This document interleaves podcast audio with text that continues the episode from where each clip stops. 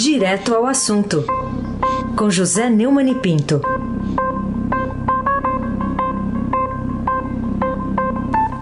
Neumani, bom dia. Bom dia, Raíssen Abac, Carolina Ercolim. Bom dia. O grande Nelson e o seu pedalinho. Bárbara Guerra, Afrânio Vanderlei, Clã Bonfim, Emanuel Alice Isadora. Bom dia, melhor ouvinte, ouvinte da Rádio Eldorado, 107,3 FM. Aysen Abac, o craque. Começando com a manchete do Estadão, com receio de atos, Bolsonaro diz que manifestante é terrorista. O, o Neumann, a quem serve mais essa declaração do presidente da República é, nessa tripla, dá para chamar de tripla crise que atravessamos? Sim, senhor. Serve a os golpistas como ele. Né? É, é uma espécie de senha, de sinal. Hoje eu gostaria de começar o comentário com um epígrafe. Ah, a minha amiga Cláudia Cordeiro me mandou um verso do Alberto Cunha Mello, grande poeta pernambucano, que eu acho a cara disso aí. A tempestade desse barco é seu próprio comandante. O presidente Bolsonaro chamou esses manifestantes contrários ao seu governo de marginais e terroristas, ao comparar com os, as manifestações de rua daqui do Brasil com as dos Estados Unidos. Aqui começou com os antifas, movimento antifascista, em campo. O motivo, no meu entender, político é diferente. Aqui são marginais, no meu entender, terroristas. Marginais e terroristas, ao que eu saiba, são aqueles que ele sobrevoa, ao lado dos quais ele cavalga, que pede o fechamento é, do Congresso Nacional e do Supremo Tribunal Federal. É, e marginal é quem está à margem da lei, como ele, que os apoia.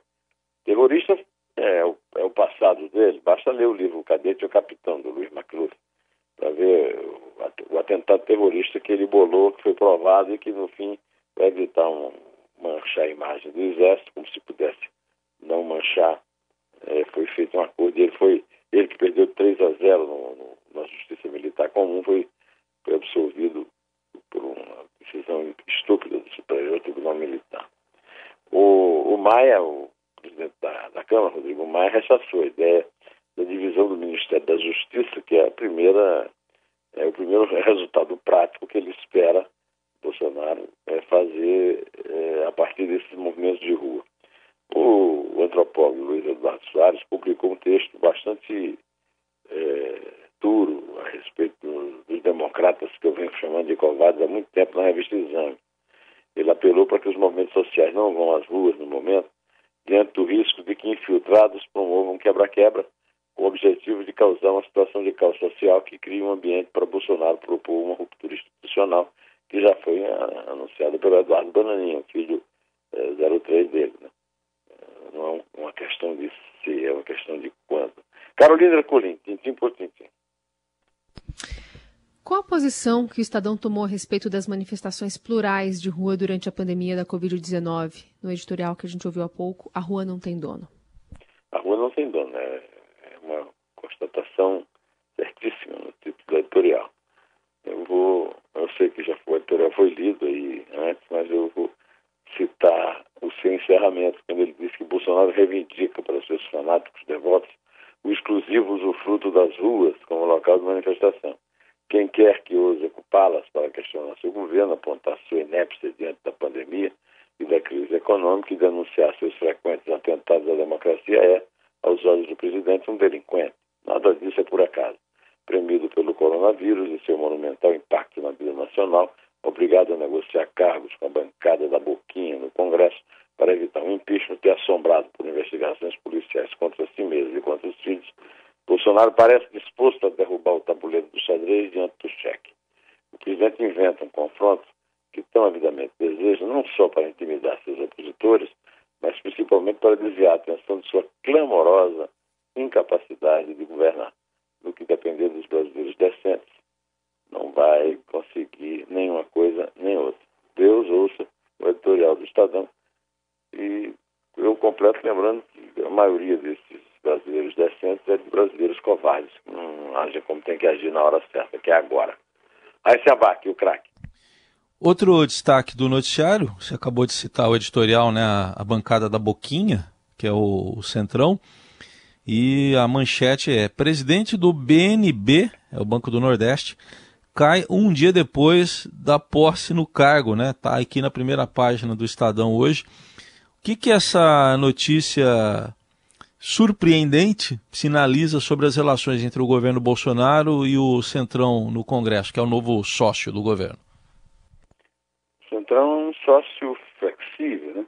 Certamente eh, terá muitos substitutos para esse cargo. E a demissão, um dia depois, podia ser considerada uma vergonha, vai ser usada eh, como eh, uma espécie de alívio diante da conclusão óbvia que Bolsonaro se entregou à tal da República de Coalizão com o maior prazer, até porque ele conhece muito bem. Né?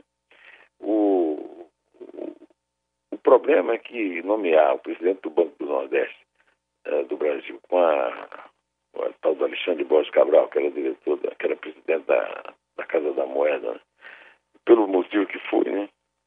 Suspeita de irregularidade em contratações feitas pela Casa da Moeda na sua gestão em 2018, com prejuízo de 2 bilhões e 200 milhões, né? é realmente uma demonstração de incompetência desse, das, da informação uh, que o Bolsonaro reclamou, da qual o Bolsonaro reclamou tanto na, na, na reunião famosa de 22 de abril, né? é, que foi revelada graças ao escrutínio do decano do Supremo, Celso de Mello. Carolina Ercolim, tintim por tintim. Vamos falar um pouquinho sobre uma reportagem especial do Estadão chamada Como Funciona a BIM Paralela?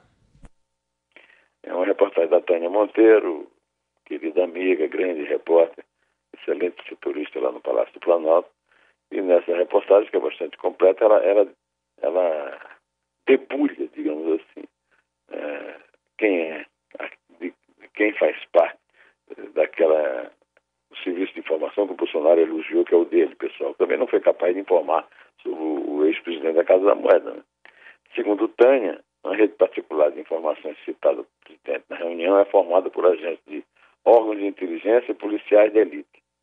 Agora conta com assessores do gabinete, como o tenente-coronel da Polícia Militar do Distrito Federal, Márcio Cavalcante de Vasconcelos, e o coronel do Exército, Marcelo Costa Câmara. Trabalham no terceiro andar do Palácio do Planalto, a poucos metros da sala de Bolsonaro. Um dos participantes, segundo a Tânia, nessa reportagem brilhante, do Serviço de Informações Paralelas referido pelo presidente, é Aparecido Andrade Portela, militar reformado do Exército, conheceu Bolsonaro nos anos 70 em Nioaque, Mato Grosso do Sul, quando serviam juntos costuma transmitir ao presidente informações políticas do Rio de Janeiro da situação na fronteira. Ah, desculpe, é, no Mato Grosso do Rio de Janeiro é o antigo assessor Valdir Luiz Ferraz, de 67 anos, que foi convidado a trabalhar em Brasília, mas preferiu ficar no Rio, especialmente depois que o Itzel se tornou adversário do clã Bolsonaro. O auxiliar dele, o Bolsonaro, opera uma espécie de sucursal carioca da rede de informações por meio da rede do WhatsApp, que a família Bolsonaro recebeu um vídeo da autópsia do corpo do ex-agente do BOP, o capitão Adriano, capitão PM do Rio, Adriano Magalhães da Nova. E você percebeu, o Carolina, você também, Raiz, eu citei muito PM aqui. E eu tenho avisado que as polícias militares são as é, milícias fardadas e armadas que servirão ao Bolsonaro num eventual golpe. Você veja aí o cita de PM é, e o que os governadores estão completamente cercados e manietados por essa ação, que pode culminar com, a não ser que a Câmara realmente impeça, com a criação do Ministério de Segurança Pública para o amigo dele, Alberto Fraga, que vai, cruzar, vai cuidar exatamente disso, né? da da instrumentação, da, do aparelhamento das polícias militares, que tem uma alta, alta é, taxa de bolsonarismo ideológico. Aí se abaque, craque. Neumann, outro destaque é sobre o presidente do Tribunal Superior Eleitoral, é, o ministro Barroso, na manchete aqui. Barroso marca julgamento de ações que miram chapa Bolsonaro-Mourão. É, destaque aqui essa notícia no portal do Estadão. O que, que diz sobre esse feito inédito aí do presidente da República em três frentes da justiça ao mesmo tempo? Né? Tem impeachment no Senado, né? Código Penal no STF e TSE, né? Justiça Eleitoral. É, o impeachment no Senado passa por uma autorização da Câmara que parece que o Rodrigo Maia não está disposto a, a pôr para rodar. Né? Tem mais de 30 propostas lá na mão dele e ele já jogou pelo menos 20 na gaveta. Né? O, em relação ao, ao Supremo é a mesma coisa. O que eu acho uma, um caminho mais promissor, talvez, apesar do procurador é, eleitoral Humberto Jacques ter pedido para engavetar, o, o, o, o, presidente Luiz Roberto Barroso não engavetou e marcou para terça-feira, dia 9, o julgamento de duas ações que miram a chapa do presidente Bolsonaro e seu vice Hamilton Mourão. Eu, que sempre fui um crítico muito forte da justiça eleitoral e, sobretudo, e da justiça geral, sobretudo do Supremo Tribunal Federal, acho que as esperanças de 70% da nação que não suportam mais viver sufocadas com o joelho do Bolsonaro no nosso pescoço é a justiça eleitoral no momento. Carolina Ercolim, tintim por tintim. Por que, a seu ver, filhos de classe média alta estão recebendo, sem problema nenhum, como mostrou o Estadão, esse auxílio emergencial do governo federal durante uma pandemia, enquanto muitos pobres, aí sim, de verdade, estão sem esse benefício? Eu conheço tanto filhos de classe média que receberam, como pobres que não receberam. Então, eu tenho mais uma vez que louvar o ministro Bruno Dantas, do Tribunal de Contas da União, que revelou ontem que milhões de filhos de classe média recebem auxílio emergencial indevidamente, o que demonstra a enorme incompetência do Pedro Magalhães, presidente da Caixa Econômica, e, sobretudo, de Onyx Lorenzoni, o ministro da Cidadania, que, por é, má fé, ignorância e incompetência, é, não lançaram mão é, do SUAS, né, que é o Sistema Unido de Assistências Sociais, e das prefeituras. O meu amigo, ex-ministro da Justiça, Zé Paulo Cavalcante Filho, há muito tempo vem alertando sobre isso. É preciso qualquer é, contato com pobre, é preciso mobilizar o, os prefeitos dos cinco militantes é, municípios do Brasil. Isso é, é, é óbvio, mas esse governo está é, aí, enfrentando agora aquilo que o, é, o, Onix e o Pedro Guimarães vivem dizendo que evitar as fraudes e tal, mas na vida, né? O, é, aliás, é, é, um assunto no qual o Onix é craque, porque ele é um praticante, né? Já pediu até perdão, chorou e tudo, porque praticou 2 e 2 é crime. Bom, é isso aí, Carolina. As denúncias não param de chegar ao gabinete do,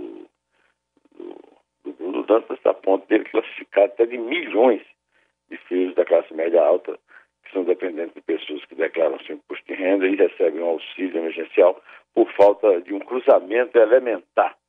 É, que, segundo ele, é, disse-nos ao ler o relatório, que já informou o Ministério da, da Cidadania e Receita e o problema está sendo sanado talvez o ministro Bruno Dantas, que é muito competente e muito atento, esteja sendo um pouco otimista. Eu duvido. Pode contar, Carolina, por favor. É três. É dois.